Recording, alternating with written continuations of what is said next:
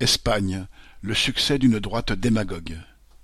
Mardi 4 mai, lors des élections régionales de la Communauté de Madrid, la droite, avec à sa tête Isabel Ayuso, a remporté une écrasante victoire. Avec une forte participation, 76%, elle double ses résultats, recueillant 44,7% des voix et passant de 30 à 65 sièges à l'Assemblée régionale.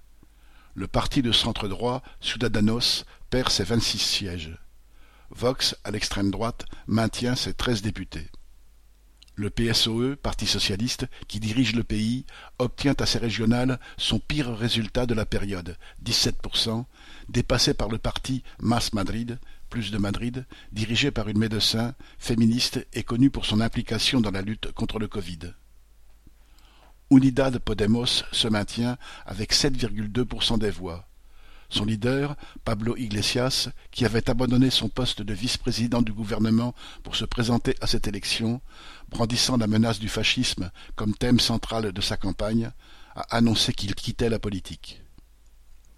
Les thèmes de la campagne de la droite, outrancièrement réactionnaire, évoquant le spectre du communisme face à la liberté, se déclarant contre la dictature du féminisme, contre des impôts confiscatoires, montrant du doigt les migrations et se vantant d'avoir limité la fermeture des bars et des restaurants durant la pandémie, ont bien fonctionné. Nos camarades de Boss Obrera, Espagne UCI, tirent de ce scrutin le bilan suivant. Les faits sont têtus et on ne peut pas occulter la gestion criminelle d'Ayuso, les milliers de morts dans les résidences d'anciens, la privatisation et l'effondrement des services sanitaires, l'appui à l'enseignement privé, l'augmentation des inégalités et de la pauvreté, les guillemets que de la faim et les licenciements dans les services publics. Le PP a réussi à en faire porter la culpabilité au gouvernement socialiste. Et, à l'évidence, ce gouvernement est responsable et complice de cette situation.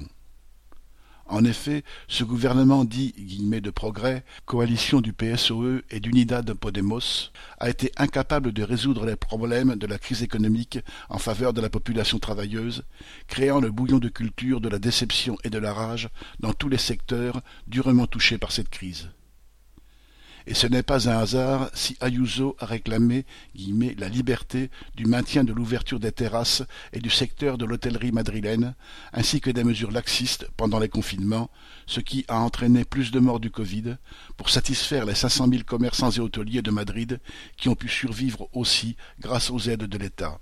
Cette élection illustre la démagogie électorale de la droite. Jacques Muller